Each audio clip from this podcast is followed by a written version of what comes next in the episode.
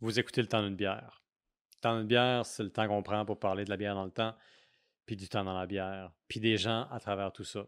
Cet épisode-ci, en particulier, vous est présenté par la Shop à Malte. La Shop à Malte, c'est la référence dans l'Outaouais pour tout ce qui est équipement et ingrédients brassicoles, si vous voulez boire de la, boire de la bière. Si vous voulez brasser de la bière. Et la si boire vous- après. C'est ça, oui, parce qu'idéalement, vous voulez brasser et boire de la bonne bière. Allez les voir, ils sont gentils, ils sont généreux, ils ont beaucoup d'équipements, beaucoup de choix, surtout côté ingrédients, côté levure, côté orge, côté malt, côté toutes sortes de choses. Et en plus de ça, ils font de la formation. Ils sont 99 rue Crémazie à Gatineau. Allez leur dire bonjour, ils vont être contents de vous parler. Pour cet épisode, on va parler d'un un enjeu crucial, s'il en est, pour l'histoire du monde, le vôtre comme le mien, l'eau. On va parler de l'eau, son rôle, son importance. On sait que dans des temps très anciens, la bière était à peu près un des seuls, euh, un des seuls breuvages auxquels on avait accès qui ne nous tuait pas. C'est-à-dire, contrairement à de l'eau pure et simple, c'était pas plein de pathogènes qui pouvaient euh, terminer votre vie euh, au terme d'une maladie prodigieusement douloureuse. Donc, on se retrouve avec un événement important. L'eau dans la bière, c'est important. Mais à quel point est-ce que ça change la bière? À quel point est-ce que ça va donner une personnalité à la bière? Pour en parler, j'invite notre bi... non, notre microbiologiste euh, en chef, en résidence ici pour le temps d'une bière, Jocelyn Lachance, qui trouve ça très drôle de se faire soudainement appeler en chef. C'est bien, tu t'es pas trompé cette fois-là. C'est vrai, c'est vrai. D'habitude, euh, on, me confond avec un biochimiste. Mhm. euh, ça, se, ça se ressemble. On va, on va le donner. euh, on Ouais, va le donner, ça se ressemble. là. Personnellement, je suis content de ne pas, de pas être le seul qui a fait l'erreur. Ah, T'es vraiment pas le seul, je te, je te le confirme. là. bon, écoute, grosse question pour toi. Le rôle de l'eau dans la bière. Mon Dieu, il est immense, le gros. Mhm. Honnêtement, en tant que brasseur amateur à mes heures, le moment où j'ai commencé à jouer avec mon de brassage, c'est là que j'ai vu une- la plus grosse différence dans la qualité de mon produit, dans la rapidité à laquelle mes fermentations se faisaient, Mhm. la qualité de la fermentation. Tu sais, tu peux venir jouer avec le goût Mhm. euh, de ta bière. C'est pour vrai, c'est de loin l'élément qui compose une bière qui est le plus sous-estimé. C'est là qu'on voit la différence entre ton cheminement et le mien. Moi, j'ai commencé à brasser de la bière il y a un an avec des extraits. Donc, d'aucuns qui nous écoutent dirait que c'est triché parce que c'est pas vraiment ça brasser de la bière parce que j'ai pas assez de contrôle. Il faut tout commencer à quelque part. J'ai fait ça moi aussi. Ben oui. là. Je suis en train de l'éduquer, inquiétez-vous pas tout le monde. là. Il- s'occupe de moi, oui. Euh, ben oui, justement, on, est censé euh, brasser ensemble encore une fois dimanche. oh yeah! Euh, J'espère que ça va bien se passer. Mais c'est ça. Moi, quand je brasse, puis j'ai pas, euh, j'ai pas la même expérience que toi, j'ai certainement pas la même démarche. Moi, je pense au sucre fermentable, je pense à la température. J'ai pas d'équipement pour mesurer le pH de l'eau, qui pourtant est crucial. Mais en pensant à nos auditeurs, je vais tourner ce problème-là en opportunité. Je vais te poser la question suivante. Pourquoi est-ce que le pH de l'eau est important pour la bière? Le pH de l'eau est vraiment important pour la bière.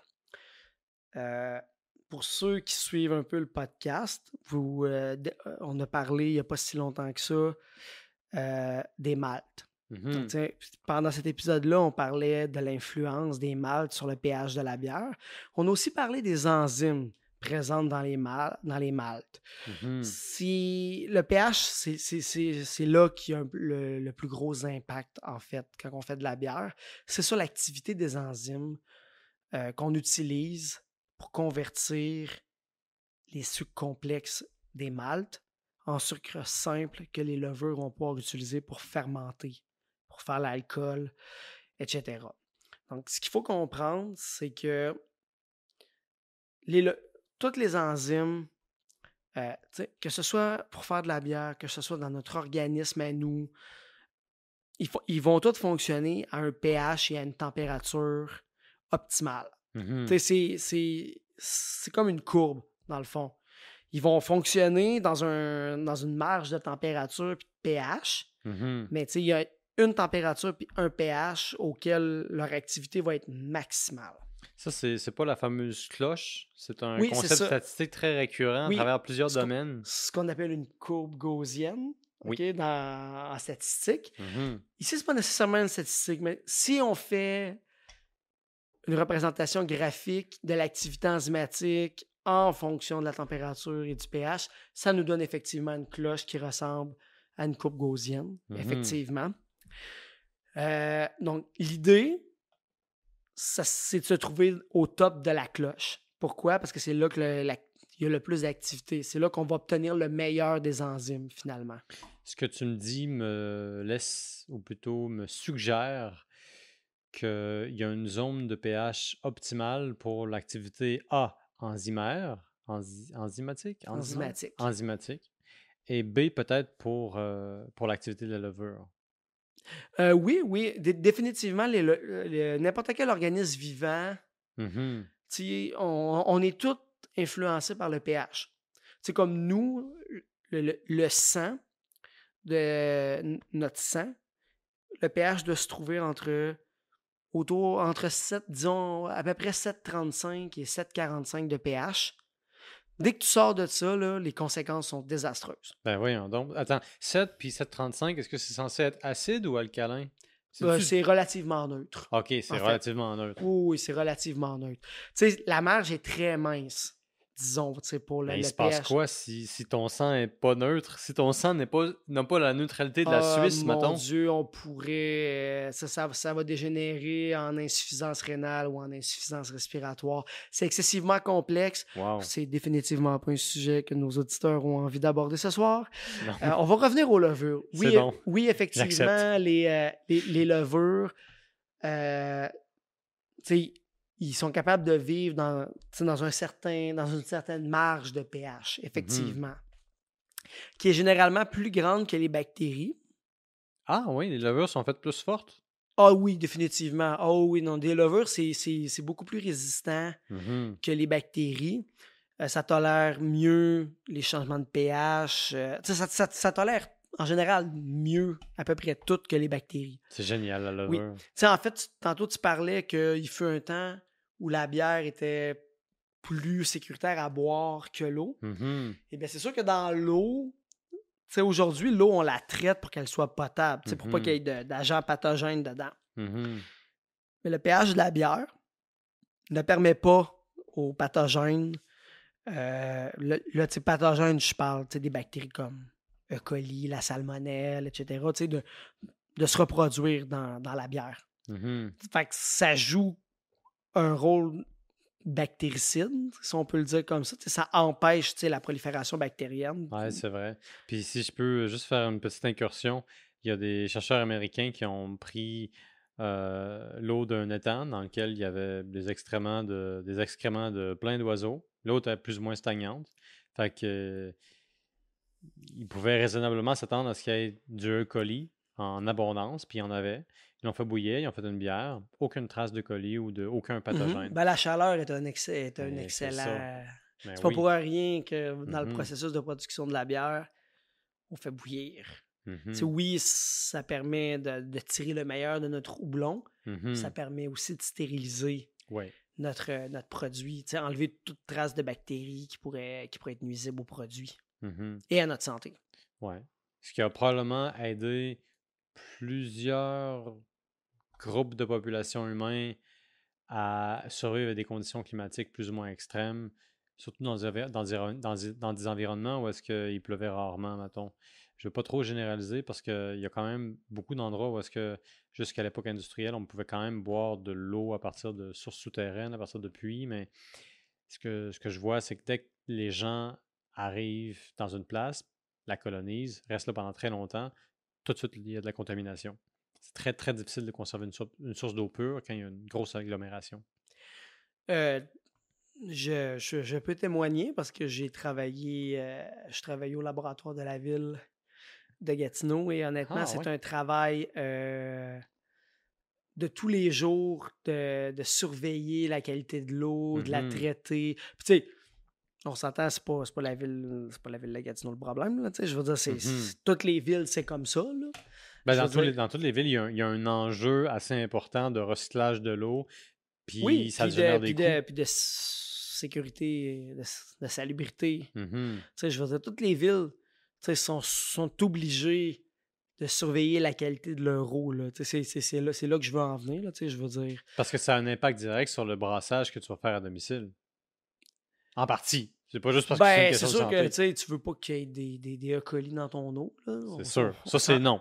On s'entend. Ça, c'est non. Tu veux pas ça, effectivement. non, je te le confirme. Ça, ça n'apporte absolument rien de bénéfique à ta bière. Je te le Mhm. confirme. Mhm.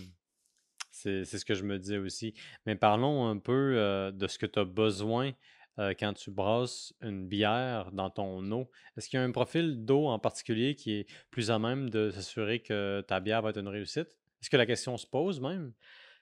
Oui, Mhm. oui, définitivement, la composition de ton eau a une influence majeure sur ce que tu peux brasser. Mhm. L'histoire en témoigne d'ailleurs. Euh, on va prendre deux exemples complètement distincts. Prenons l'Angleterre. Hmm. C'est pour exemple. L'eau là-bas est pleine de minéraux. Ça, c'est connu. Ils ont appris avec le temps à, la traiter pour enlever les minéraux. Mais jusqu'à un certain point, ils ont appris à faire des, des bières avec le fait qu'il y a beaucoup de minéraux. Le fait qu'il y a beaucoup de minéraux dans l'eau, dans leur cas à eux, ça rend l'eau très alcaline.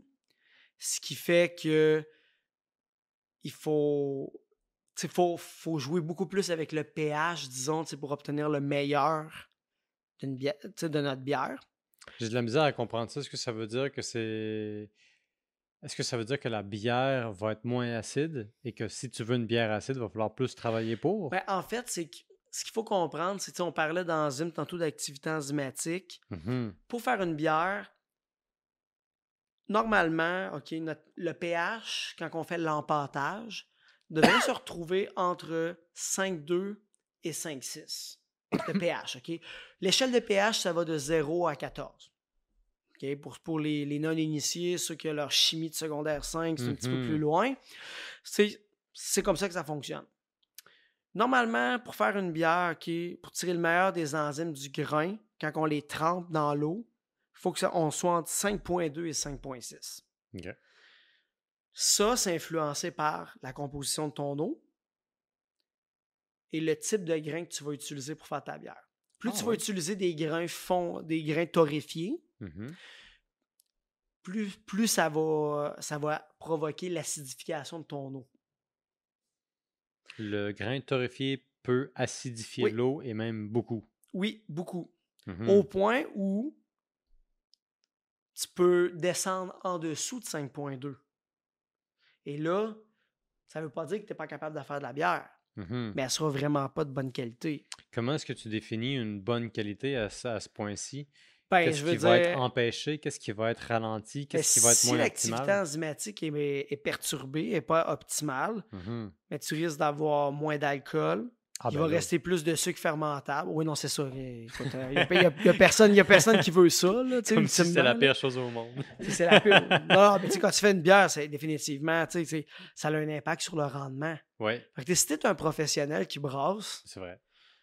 ça a un impact majeur sur ta production. Tu veux tirer le meilleur, tu ça te coûte euh, des dizaines, de, de- des centaines de, de- de dollars en grains. Ouais, surtout si tu une microbrasserie ou une brasserie. Exactement. Mhm. Sais, pour avoir déjà travaillé un peu euh, dans une microbrasserie, pour euh, avoir des bons amis qui sont brasseurs professionnels, le rendement, c'est super important pour eux. C'est Mhm. leur gagne-pain. Eux, ils, ils dépensent de l'argent pour acheter du grain pour brasser de la bière. Mhm. C'est sûr qu'eux, ils veulent tirer le meilleur. Ils veulent, ils veulent avoir le, le meilleur rendement. Ils veulent aller chercher le plus de sucre possible. Aller, sais, pour faire le plus de bière possible avec le moins de grains possible. Mhm. C'est tout à fait normal.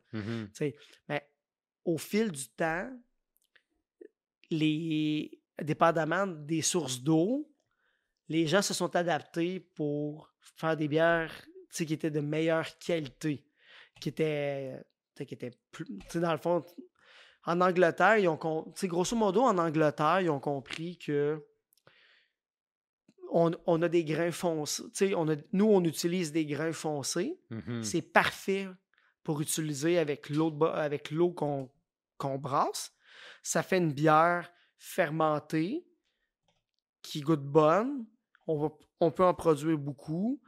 Euh, puis ça, en fait, c'est juste une, une question d'interaction entre le grain puis l'eau. Tu sais, Mhm. Les grains qu'ils utilisent acidifiaient tellement l'eau que ça perturbait l'activité enzymatique. Fait que, tu sais, à quelque part, il fallait qu'ils viennent contrebalancer à quelque part. Et ils- mais- ils contrebalançaient en faisant quoi? Absolument rien. Ils se sont rendus compte que Ils n'avaient pas à faire ça. il n'y avait pas à le faire. Ils se sont Hmm. rendus compte que l'eau qu'ils utilisaient favorisait la production de bières de meilleure qualité parce qu'elle contenait beaucoup plus de minéraux qui permettaient de contrebalancer la descente, la- L'acidification, indésirable qui se serait produite sinon. Parce que c'était une eau plutôt alcaline à Oui. cause des. Il y a beaucoup des de minéraux dans l'eau, dans, dans leur Mhm. eau. Euh, beaucoup de carbonate. Ok, les carbonates vont capter l'acidité. C'est pour faire simple. là. Est-ce qu'ils vont la contrebalancer ou est-ce qu'ils vont l'exacerber? Dans le fond, cours de chimie 101, tu sais, pour, les, pour, pour ceux qui, qui sont moins familiers avec ça dans notre auditoire, Y compris moi. y compris moi, l'acidité, c'est défini en fait par la quantité d'ions hydrogène présents dans l'eau, présents dans un environnement. Plus il y a d'ions hydrogène, plus c'est acide. OK.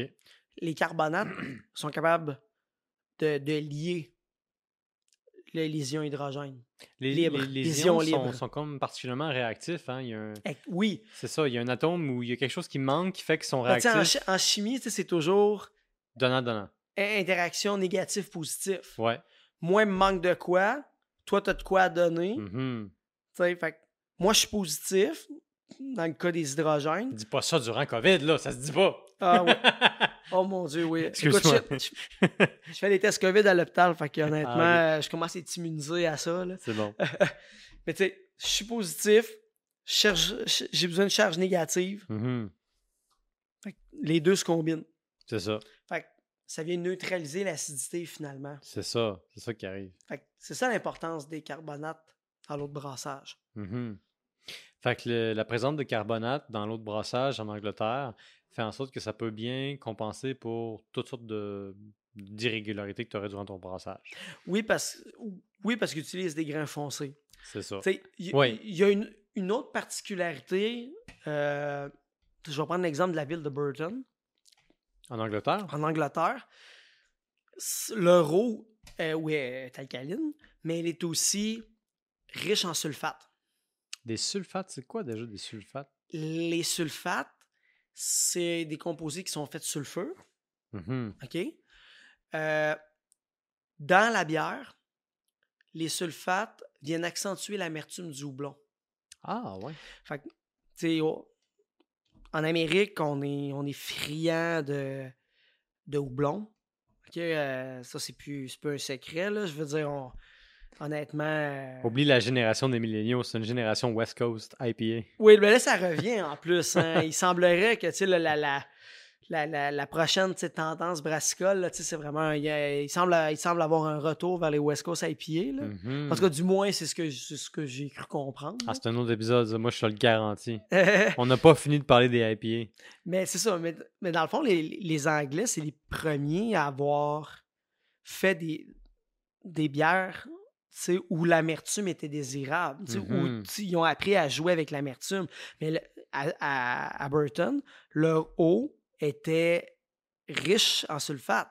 Fait que ça venait comme rehausser l'amertume.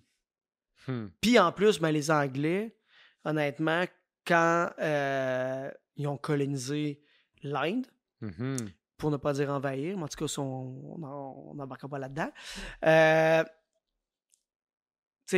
même si c'était en Inde, les, Britanniques, ils voulaient boire. Là. Hein, on- Ouais, ben absolument. Ils voulaient boire. Ils voulaient boire de la bière, mais le temps qu'elle se rende de l'Angleterre jusqu'en Inde. Mhm. Elle avait le temps de, su- de surir. Oui, elle Parce avait- que le voyage était long et compliqué et surtout chaud. est chaud. Fait que la bière, elle arrivait rancie. Hmm. Mais ils se sont rendus compte que s'ils mettaient plus de houblon, Mhm. Ben, le, le houblon a des propriétés bactéricides. Mhm. Donc, c'est de là qu'est né le mouvement, le style de bière qu'on appelle les Pale Ale puis les IPA. Les India Pale Ale. Les India Pale Ale, Mhm. exactement. C'est de là que ça vient. Fait que, ils ont appris à, à jouer avec le houblon. C'est les premiers IPA. Fait que, nous, on est vraiment friands d'IPA, mais les New England IPA, Mhm. tu sais, c'est des bières où tu viens jouer avec, entre autres, avec les sulfates pour venir jouer l'amertume. Les West Coast IPA, tu joues beaucoup, vraiment beaucoup avec le- les sulfates pour rehausser l'amertume. Ça, c'est vraiment pas quelque chose à laquelle j'aurais pensé avant. Je croyais savoir c'était quoi la différence principale entre les East Coast IPA et les West Coast IPA. Je pensais que c'était grosso modo que dans une West Coast, tu dompes deux à trois fois plus de houblon, puis que c'est vraiment une attaque d'amertume. Il y a l'amertume qui se métabolise, puis qui commence à faire un combat avec toi, qui te casse la gueule, puis qui maintenant vole ton corps. C'est ça une West Coast. C'est une évasion d'amertume et de houblon. Puis c'est un petit peu plus clair. La Euh, New England IPA est un petit peu plus Dans nuageuse, mais agrumée. Ben, c'est ça. Il y a, il y a beaucoup de, il y a beaucoup de similitudes, puis il y a beaucoup de différences Mhm. entre les deux styles. Les West Coast IPA, ce sont des bières. euh, ben, dans les deux cas, il y a beaucoup de houblon.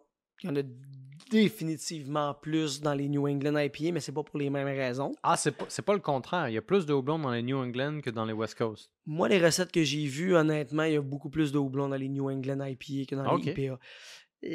La seule différence, c'est la, c'est la façon que tu utilises le houblon. Hmm. Les West Coast IPA, il y a vraiment beaucoup d'amertume. Qui est, dans une West Coast IPA, tu veux, tu veux beaucoup plus de sulfate pour venir chercher le côté tranchant de l'amertume. Mhm. Puis les West Coast IPA, c'est des houblons plus résineux. Résineux? Ah Oui, ouais. c'est comment- des houblons de la côte. C'est, c'est des houblons de la côte ouest qu'ils appellent. C'est, dans le fond, en anglais, ils appellent ça piney. C'est tout ce qui est piney, genre, tu sais, cascade, euh, Mount Hood, euh, euh, Chinook, Amarillo. Mhm. C'est ce genre de houblon-là. Sont- Centennial, peut-être? Centennial. Oui, sans bon Ouais, Dieu, ouais. Centennial. Honte à moi, j'oublie euh, Ben, je, je me- ben, parce que j'en connais d'autres. Il y a Columbus puis Galaxy. Columbus. Galaxy, ça met- ça semble assez important pour les West Coast. Ben en fait, moi, ce que je constate, c'est dernièrement, il y a comme une tendance, parce que une West Coast IPA, c'est vraiment des houblons piney. Mais de plus en Hmm. plus, on, on voit des West Coast IPA, oui, avec des houblons beaucoup, beaucoup plus euh, fruités, si je peux le dire comme ça. Sais, je suis- d'accord avec toi là-dessus. Euh, j'en- vois de plus en plus passer, mais ça, c'est pas, pas très traditionnel dans le style. Je comprends. Mais j'ai vraiment l'impression qu'il y a quelque chose qu'on qu'on n'élucide pas encore. Puis c'est qu'est-ce que ça veut dire un, un houblon résineux? Pour moi, c'est boisé, légèrement fumé, puis ça se peut que je sois complètement dans le champ. Puis surtout, euh, il y a une petite odeur de conifère. Oui, c'est ça. Piney, comme pain. Comme du pain. Comme un Mhm. l'arbre, là, pas, pas comme du pain qu'on mange, mais tu sais, le pain, c'est ça. En anglais, ils appellent ça piney, mais c'est ça. C'est comme de la résine de conifère. Fait que tu te sens exactement. un peu comme dans une forêt boréale, là, dans le fond. Exactement. Wow. Ça serait plus ça. C'est pour ça que j'aime ça, les West Coast. Je me sens chez moi. Puis- Dans le nord canadien? Non! Alors que c'est du West Coast en Californie. Euh, en Oregon. Ah, c'est ah, comment ça en Oregon? Ben, c'est pas mal plus. C'est pas mal plus originaire, genre, tu sais, d'Oregon. T'es-tu en train de me dire que les West Coast, ça a plus de sens en Oregon que dans la côte ouest? Hmm, à ma connaissance, oui. Ça me surprendrait pas. Et pourtant, ça pose tellement beaucoup de questions. Parce que, honnêtement, la majorité du houblon qui est produit aux États-Unis est produit en Oregon et à Washington, Ah, dans, dans les deux États, là, euh, spécialement dans la vallée de Yakima. Fait que, tu sais, euh, tu sais, les grands amateurs de bière, là, vous avez sûrement vu, genre, tu sais, les brasseries, tu sais, euh, Ben oui. dire ils font une Yakima IPA ou whatever, mais tu sais, c'est juste. Ils ont utilisé des houblons, genre, tu sais, de la vallée de Yakima. Est-ce qu'il y a un type de houblon en particulier qui s'appelle Yakima? Parce qu'au Québec, il y a une bière extraordinaire brassée par Castor, qui est Oui, la la bière Yak- Yakima. Qui est excellente, C'est une des, je pense, c'est une des cinq meilleures IPA qui existent en ce moment au Québec. Dans les West Coast IPA, honnêtement, j'avoue que c'est dans mon top. Mhm. Elle, puis je dois, je dois admettre aussi que la, que la Road Trip IPA du Gainsbourg, Oui.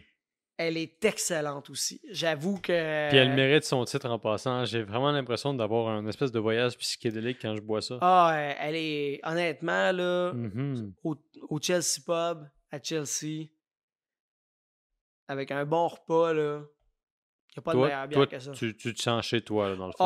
Oh, mon Dieu, je suis vendu euh, à 100 000 à l'heure avec celle-là. Mais ça me fait penser, on n'a pas encore parlé des bières qu'on boit en ce moment, puis ça sera peut-être un bon moment parce que c'est des bières qui nous ont été fournies par le dépanneur Rapido à Gatineau, qu'on salue et qu'on remercie. Rappelle-moi, qu'est-ce que tu bois en ce moment? Ben, c'est. euh, on, on a été concept. hein. Une Moi, je bois une PLL nordique qui s'appelle La Traite de la microbrasserie Saint-Pancras à Bécomo. Les Ah, houblons, ce sont du centennial et du saz. On dénote des notes de conifères. Donc, Ouais, c'est super thématique. c'est une, une West Coast IPA légère, finalement. Ben oui. Sais, On, peut, on peut le voir comme ça. Là. Mais c'est ça. Fait que les West Coast IPA, c'est c'est un peu ça qui les caractérise. Puis, puis ça, elles sont très secs. Il n'y a pas Mhm. beaucoup de sucre résiduel, ce qui les rend vraiment très pintables. Comme une pils. Comme une Pils, mais d'ailleurs, celle-là, il y a du saz. Ouais, puis le Pils, il ouais. il peut avoir du saz dedans. C'est le houblon par excellence de non seulement la pils, mais la pils originale, ou en tout cas une des premières pils. la Pilsen, Pilsen Urquell. exactement. Ce houblon qui pousse en Moravie. Euh, ben, c'est en République tchèque. Exactement. Ben, euh, ben, en fait, c'est un houblon c'est un des houblons nobles. noble. c'est ça. Un houblon européen traditionnel. Mhm. qui, a- qui, qui pousse en, en Allemagne, qui pousse en Ouais. République tchèque, qui est utilisé dans la production, c'est ça, de bières légères, de lager, etc. Puis sa particularité, c'est d'être à la fois herbeux et, Floral. et un petit peu épicé. Aussi, effectivement. Je pense qu'il est surtout floral plus que épicé, mais je pense que quand je dis herbeux, je pense à herbal. Puis qu'en réalité, c'est un terme floral. anglophone, mais qu'en français, on dirait floral. Mais les houblons, c'est tellement. euh, en- aux États-Unis, en, en Oregon, là, à, à- l'université, euh, il y a des universités à Washington puis en Oregon là, qui se consacrent exclusivement. Ils ont des, il y a des départements là, d- é- dédiés à l'étude du houblon. Qu'est-ce qui donne ses propriétés au houblon, les, Ouais. les arômes, les saveurs. c'est Il- complexe, le houblon, man. Le nombre de composés bizarres, moléculairement complexes qu'on trouve dans une cocotte de houblon, c'est à défier le kaléidoscope de Ben, toutes les sciences qui existent aujourd'hui. Puis c'est une science qui est subjective aussi, Ouais. dans le sens que c'est in- que c'est influencé par celui qui la qui l'expérimente. Dans Mhm. le sens que moi je vais vous donner un exemple. Moi personnellement, l'amarillo, c'est le houblon, c'est le sérovar amarillo. Pour moi, c'est synonyme de citron. Mhm. Si je veux une bière agrumée là, c'est de l'amarillo. Je me pose même pas la question là. Plus que citron ou mo- mosaïque? Eh oui, Pas mal plus, tu veux dire. pas mal plus. Plus que Lemon Drop? Euh, le mandurable, je l'ai pas vraiment essayé. Je l'ai fait une fois très sec. Vraiment, vraiment sec.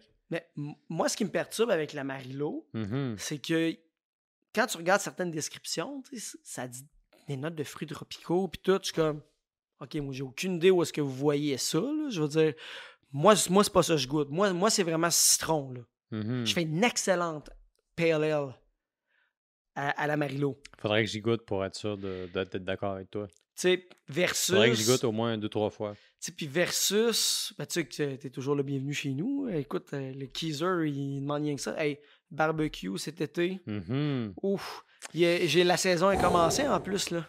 Tu me tentes? Mhm. Écoute, ben, il va falloir brasser pas mal plus que ça, par exemple, parce qu'il n'y aura pas assez de bière. C'est sûr. Mais bon, C'est sûr. bref, c'est une expérience gustative qui est différente pour tout le monde. Mhm. Tu sais, je veux dire, le houblon, oui, tu sais, il y a, il y a des- il y a des consensus, mais ça reste que, tu sais, la personne qui y goûte c'est la, per- la perception n'est pas pareille d'une personne à l'autre. Pourquoi? Mm. Parce qu'on n'a pas nécessairement les mêmes récepteurs sur la Et langue. pas aussi différente que la perception soit, elle est toujours aussi valide parce que il n'y a rien de plus humain que la perception d'un d'un truc, d'une chose ou d'un goût. Ben, c'est parce que c'est ça, la, la- la perception de quelque chose va te rappeler quelque chose. Que, ça Mhm. t'amène à quelque part in- in- indirectement. Mhm. Sais, ton subconscient te dit Ah, moi, ça me rappelle ça. Puis, Mm. c'est dur de déroger de ça. Mais ma conscience m'amène consciemment et directement à- à- au thème de, de l'eau. Et il y a une chose que je voulais te, te- te demander depuis euh, le début de ce- ce- cet épisode, c'est, mettons que toi, là, tu brasses une bière, puis tu as un, un objectif en termes de pH, parce que tu sais que c'est le plus meilleur possible pH pour l'activité enzymatique, et puis que tu réalises que tu n'as pas atteint ton pH. Qu'est-ce que tu fais? Ben, en fait, euh, de nos jours, on peut utiliser on, peut utiliser un pH mètre, honnêtement, pour vérifier le pH Mhm. de notre mou quand on fait, de quand on fait notre empâtage. Le trempage. Le trempage des grains, exactement, Mhm. c'est ça. Euh, empâtage, trempage, c'est euh, tous des synonymes finalement. Mhm. Euh, on peut vérifier le pH pour s'assurer qu'on est entre 5,2 et 5,6. Si on n'est pas, tu sais, on est trop bas, on peut rajouter, tu sais, on a parlé tantôt des carbonates pour venir Mhm. contrer l'effet de l'acidité. Ouais. Mais le meilleur, la meilleure source de carbonate sur le marché, qui coûte pas grand-chose, qui est accessible à tout le monde, c'est le, bicarbonate de soude. Notre, notre merveilleux Harmon Hammer. Ben oui, toi. Puis honnêtement, ça n'en prend vraiment pas gros pour faire changer le pH dans un 20 gallons, dans un 20 litres, je vous le confirme. On parle d'une cuillère à thé, deux Ah, peut-être, même, même pas? Saupoudré. Pour vrai, là, petit, pareil. euh, comme dans ouais, vidéo, là. Ouais, ouais, comme le, le- le- je me souviens pas de son nom, là, mais le non gars plus. qui spread du Je sel. suis sûr qu'il était brésilien, mais don't quote me on this. Euh, moi, j'ai vu à quel point il était philippin. Philippin. Philippin. Ça, je pense pas que ça Philippin, ça. mon Dieu, la bière Philippinin, commence à je pense pas, C'est ça, oui. Philippin, Oui. je pense. Il va te falloir de l'eau, toi. Euh, oui. Mais, euh, ouais, non, c'est ça. ça. Dans le fond, il t'en faut vraiment pas beaucoup. Fait que si jamais ton, ton pH est trop élevé, tu rajoutes du bicarbonate de soude. S'il est trop bas, Ah, c'est trop bas, pardon. s'il est trop haut, donc tu Mhm. tu veux le descendre finalement, ton pH, Mhm. tu pourrais ajouter. Ça pourrait être aussi, aussi simple que de prendre du jus de citron, parce que c'est acide. C'est très mais, acide. Mais ça va la- peut-être laisser un petit goût. Euh, l'option la plus utilisée, c'est honnêtement l'acide lactique L'acide lactique. commercial. Oh, oui, ça, s'ach- ça s'achète. Vraiment. Hmm. C'est de l'acide lactique, dans le fond, quand tu bois une, euh, une sour beer, sais, une, bière, une bière surette, là, une bière Ouais. sûre, c'est ça que tu goûtes. là. La perception de- de- de- d'acidité, c'est provoqué par de l'acide lactique. Hmm. Fait qu'on est capable de- d'en produire de façon industrielle. Puis euh, c'est c'est un liquide. Tu, tu, tu t'en mets un peu dans ton, dans, dans ta, dans ton mou en train de pendant l'empâtage, puis ça, ça va changer le pH. Là. Est-ce que c'est possible quand tu brasses une bière que tu aies un pH beaucoup, beaucoup trop bas? C'est-à-dire, c'est pas acide, c'est très alcalin et même trop alcalin. Puis quand c'est trop alcalin, attends, peut-être que. Si c'est trop alcalin, tu mets de l'acide lactique, puis tu vas, tu vas le redescendre. Je comprends. Mais ma question, c'est plus, mettons que c'est trop alcalin puis que tu fais rien pour changer ta bière, ta bière va goûter quoi? Ben, c'est que l'activité enzymatique ne sera pas optimale. Donc, ça, ça veut pas dire que Hmm. tu n'atteindras pas ton objectif. Mais ça veut dire si l'activité enzymatique n'est pas optimale, ça va peut-être avoir pas assez de sucre simple. Donc, tu n'auras peut-être pas une bière forte en alcool. Mhm, Tu vas peut-être avoir une, tu auras une bière plus sucrée. sais, C'est pas nécessairement ce qu'on veut. là. Ouais, je comprends. Fait que vraiment, tu sais, honnêtement, le pH, de, le pH de ton eau, c'est un élément crucial. Pour vrai, pour n'importe qui qui commence à brasser, là, Mhm. cassez-vous pas la tête avec ça. Là. Généralement, en tout cas, du moins à Gatineau, là, je veux dire, ça c'est l'expérience personnelle. là, si vous jouez pas avec votre eau, avec votre. Vos minéraux avec votre pH dans votre eau, là, vous allez faire une bonne bière pareille. Là. Mhm. Mais si on veut aller chercher, si on veut une coche de plus, si on est un, un scientifique comme moi, qui, euh, Bon, bon, bon. qui veut vraiment, euh, qui regarde les chiffres et qui n'est pas satisfait, là, jouer avec son, son, son pH, ça peut être une très bonne idée. Est-ce que tu connais une place au Québec où est-ce que l'eau est plus propice à une excellente bière? Ou est-ce que ton, le, le pH de l'eau municipale est, est- est plus approprié? Ben, je te dirais quand je... En tout cas, c'est sûr qu'à Amos, en Abitibi, là, je prêche ma paroisse peut-être en disant ça. là. Tu as le droit. Mais tu sais, c'est une eau qui est filtrée naturellement par des esqueurs. Mhm. Elle est très pure. Ça, pour vrai, si tu veux brasser une lagueur, c'est, définitivement... une- Pur dans le sens qu'il y a peu ou prou de carbonate. Il n'y a pas grand-chose dans cette eau-là. là. Ça fait un an que j'ai utilisé le mot pro. Je veux juste que tu le saches. J'ai déjà dit ça une fois dans ma vie, il y a très longtemps, peu ou pro, mais je dis vraiment pas ça souvent. Mais tu- Pro. Mais peu, peu importe où tu te trouves, en général, tu peux. euh, ben, tu sais, à la Shop on, a, euh, on offre un service d'analyse d'eau, vraiment vrai, ça. Ben personnalisé. oui. Ah oui. Fait que tu sais, si t'es sur un puits ou tu peu importe, tu ça peut être vraiment plus précis. Mhm. Tu sais, si tu habites en ville, euh, tu peux. Tu peux regarder sur le site web de, de, la, de ta ville. Puis en- Ouais. généralement, ils, ils mettent, en- ils mettent à- accessible le, un relevé général de la composition de l'eau. Ben, définitivement, Gatineau a fait ça. Oui, Mhm. mais il faut faire attention. Ah oui? Ça, ça varie beaucoup en fonction des saisons. Comment ça? Ben ici, à Gatineau, l'eau provient de la rivière des Outaouais. Ça, c'est Mhm. pas un secret, là, je veux dire. C'est. euh, On est à côté d'une très grosse rivière. Fait que, T'as pas volé la base de données de qui que ce soit pour dire ça. Non, j'ai pas volé la base de données de personne. C'est juste logique. Mhm. C'est l'eau de la rivière. Mais une rivière, c'est pas statique. Ça Mhm. bouge au fil, de- au fil des saisons. Mhm. Tu sais, je veux dire, euh, il y a un brassage des eaux qui se fait, là, en, en fonction des saisons.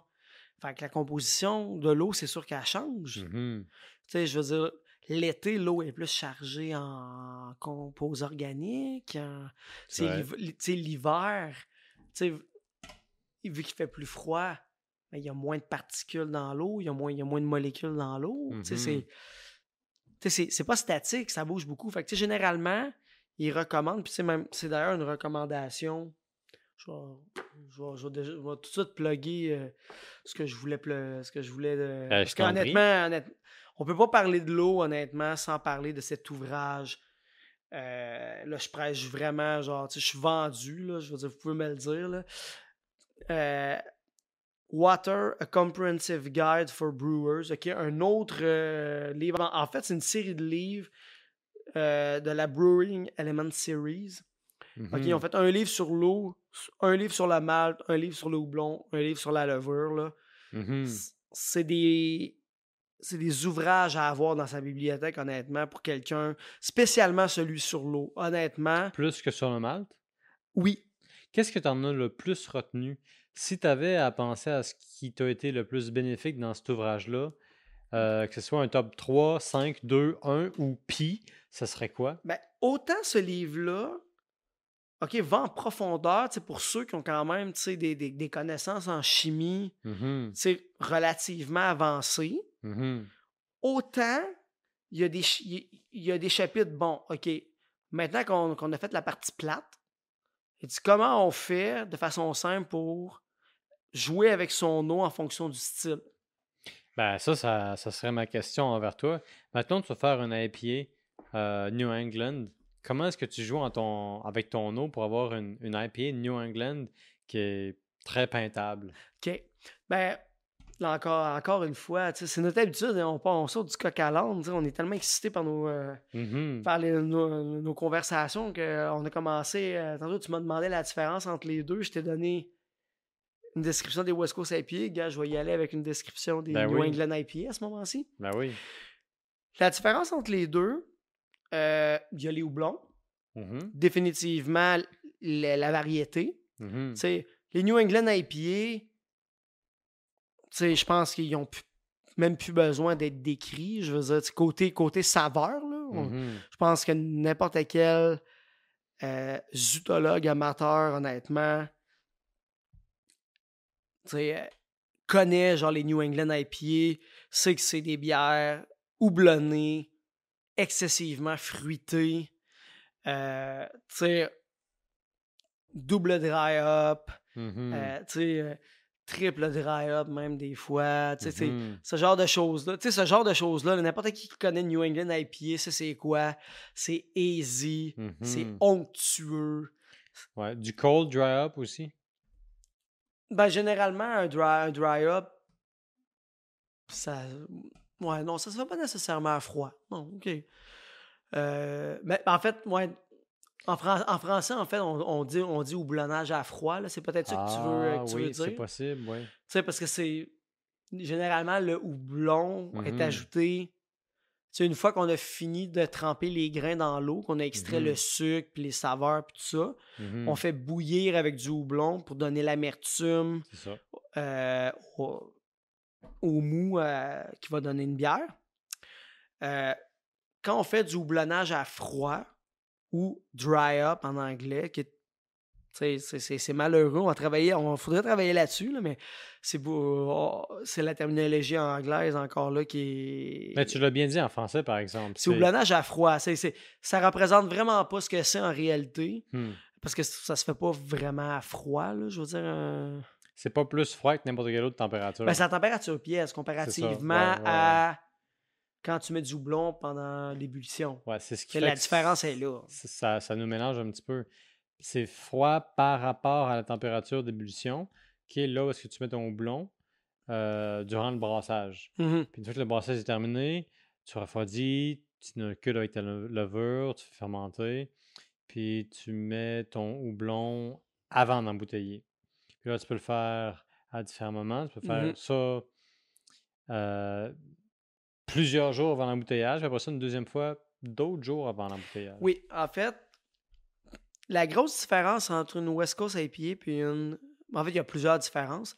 Une des, euh, des grosses différences, ben, c'est les variétés de houblon, on l'a dit. Mhm.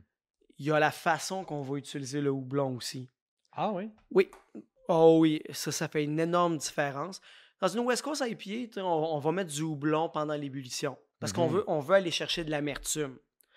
On, va- on peut faire un dry up pour aller, cher- tu sais, à- à- aller chercher le, le côté euh, aromatique des, des houblons comme l'amarillo, le, le Mhm. cascade, le chinook, le côté piney, le côté euh, résineux. Là.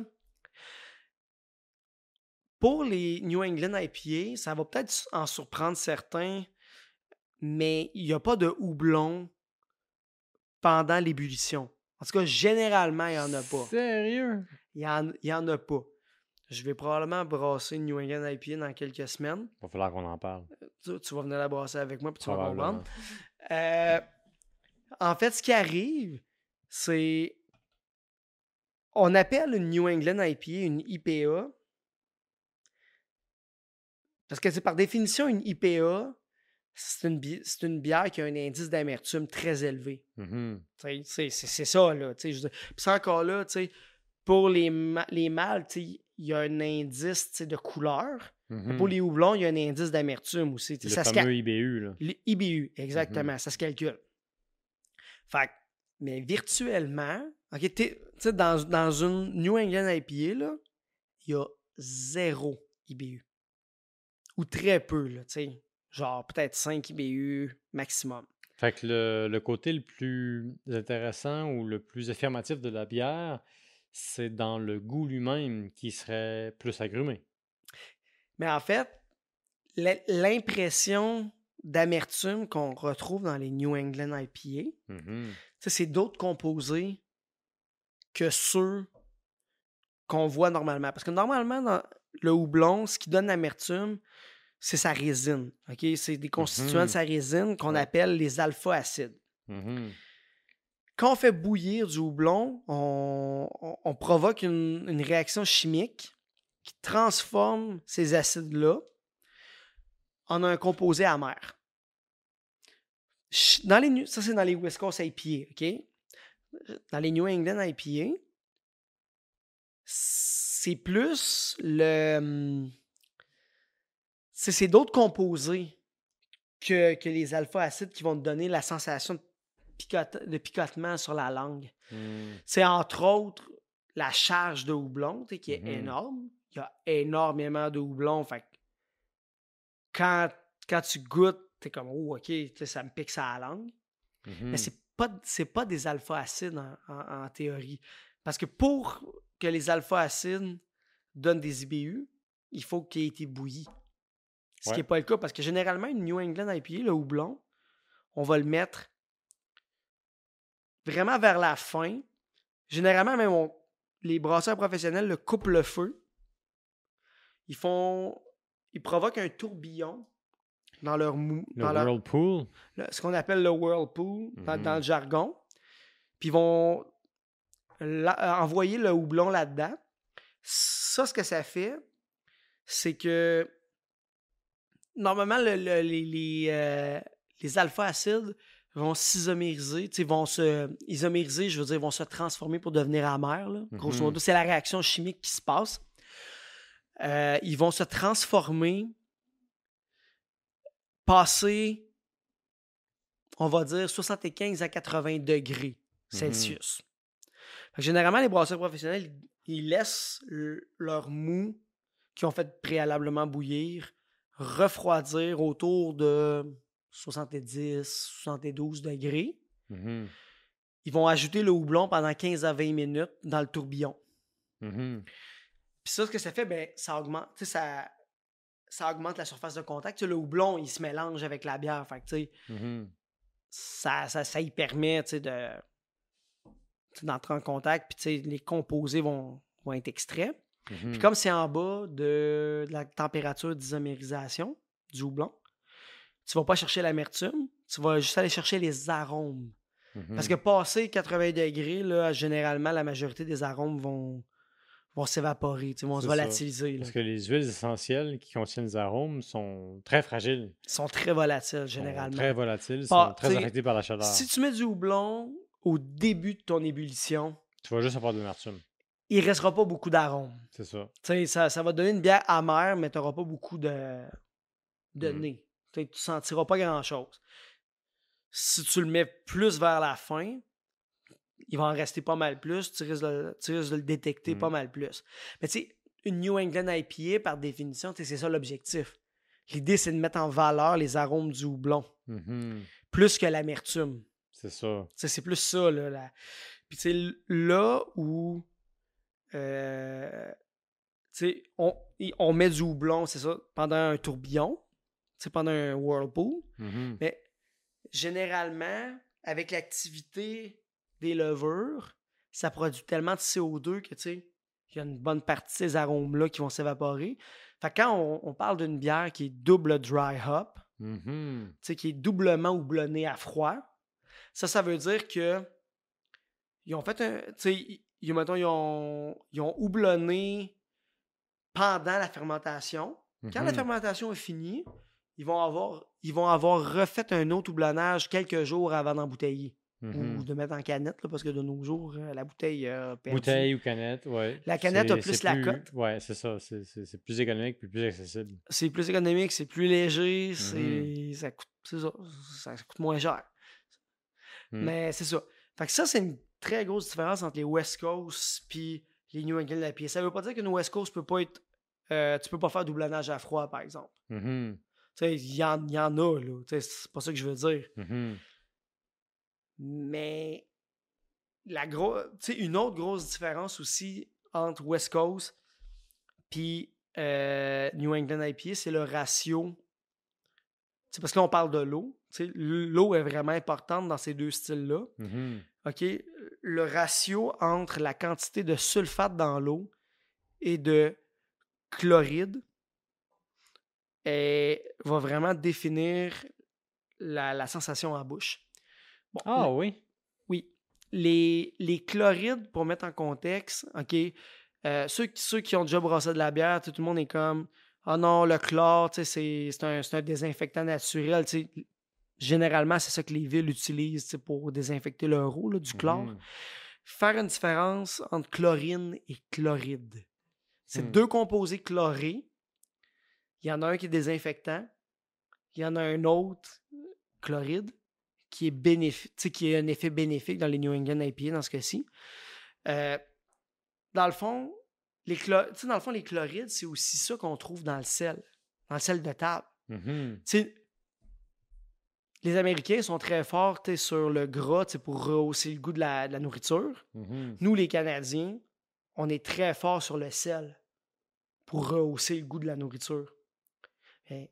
C'est le chlore et le sodium qui provoquent ça, qui, Ben oui. qui, nous, qui font rehausser le goût. Qui font, ça fait rehausser le goût, mais ça fait rehausser aussi la rondeur. De La rondeur, c'est important. Dans une New England IPA, c'est excessivement important. C'est central. Donc, dans une West Coast IPA, tu veux beaucoup plus de sulfate que de chloride parce que Mhm. tu veux accentuer l'amertume. Ouais. La rondeur, tu t'en fous. Il n'y en, a pas de rondeur dans une West Coast IPA. Mhm. À l'opposé, une New England IPA, tu t'en fous de l'amertume. Il n'y en a pas d'amertume. Mhm. Si tu veux plus de chlore, de, de chloride plutôt, pour, faire, euh, pour utiliser les bons termes, tu veux, tu veux plus de chloride que de sulfate. Mhm. Pourquoi? Parce que une West Coast IPA, comparativement à une, euh, euh, pas une West Coast IPA, excusez, une New England IPA, comparativement à une West Coast IPA, ben, c'est vraiment plus rond en bouche. Ouais. Tu sais, n'importe qui qui a, qui a goûté une, une, euh, qui a déjà goûté les deux styles, tu, le vois tout de suite la différence. là. Tu bois une New England IPA, tu as l'impression de boire une stout, mais genre vraiment, genre, qui goûte le jus de fruits. là. Ouais. L'eau, la, la composition de l'eau a un impact. Ben, Il y a aussi la- le type de grain que tu utilises. là. Tu sais, dans, une West- Mhm. dans une New England IPA, il y a beaucoup de, souvent d'avoine ou d'avoine maltée. Ouais, ouais, pour donner un un peu, un peu plus de texture. Oui, c'est ça. Tu sais, c'est comme du gruau finalement. Là. Mhm. voyez ça. tu voyez ça comme si, si, si on prenait genre. Tu- tu prends, mettons, de l'eau, mets de l'eau plus du gruau. Mhm. Parce que du gros, c'est de l'avoine, on s'en cachera, ouais. cachera pas. Tu sais, C'est ben- pas mal plus onctueux de, de l'eau avec, de, avec du gruau. Fait que c'est un peu ça, en fait. Les, les gens ont souvent tendance à penser qu'une New England IPA, l'objectif premier, c'est le houblon. Je suis pas tout à fait sûr, honnêtement, que l'objectif plus la céréale. il y a- la, la céréale est beaucoup plus importante dans ce Mm. style-là que dans une West Coast IPA. Définitivement. Parce qu'on veut aller chercher des, des- des arômes. Tu sais, dépendamment des West Coast IPA, il y en a qui prennent de l'avoine, il y, en a Ben qui- oui. il y en a qui mettent du, du blé aussi, euh, du blé rouge, Mhm. du, du euh, qui, est- qui a comme un goût plus prononcé que le blé conventionnel. Tu sais, on, on- on veut mettre plus en valeur le corps de la bière dans une. Puis je dis pas qu'on veut pas mettre en, en évidence le houblon, là, parce que définitivement, c'est. honnêtement, il y a un engouement pour le houblon. Tu sais, il fut un temps, là. Puis, en fait, je- puis même, même en fait, j'ai des amis euro- j'ai des amis français, j'ai des amis, tu sais, j'ai des amis qui viennent d'Europe, que, tu sais, ils viennent ici, puis là, ils, ils sont en amour avec nos styles, euh, nos styles de bière. Tu sais, Mm. eux, ils n'ont pas ça, là. Tu sais, en Europe, c'est Ouais, ultra traditionnel. il y a une espèce de, de- de fièvre pour la IPA, pour le houblon en Amérique du Nord. Et je pense que ça commence à contaminer l'Europe.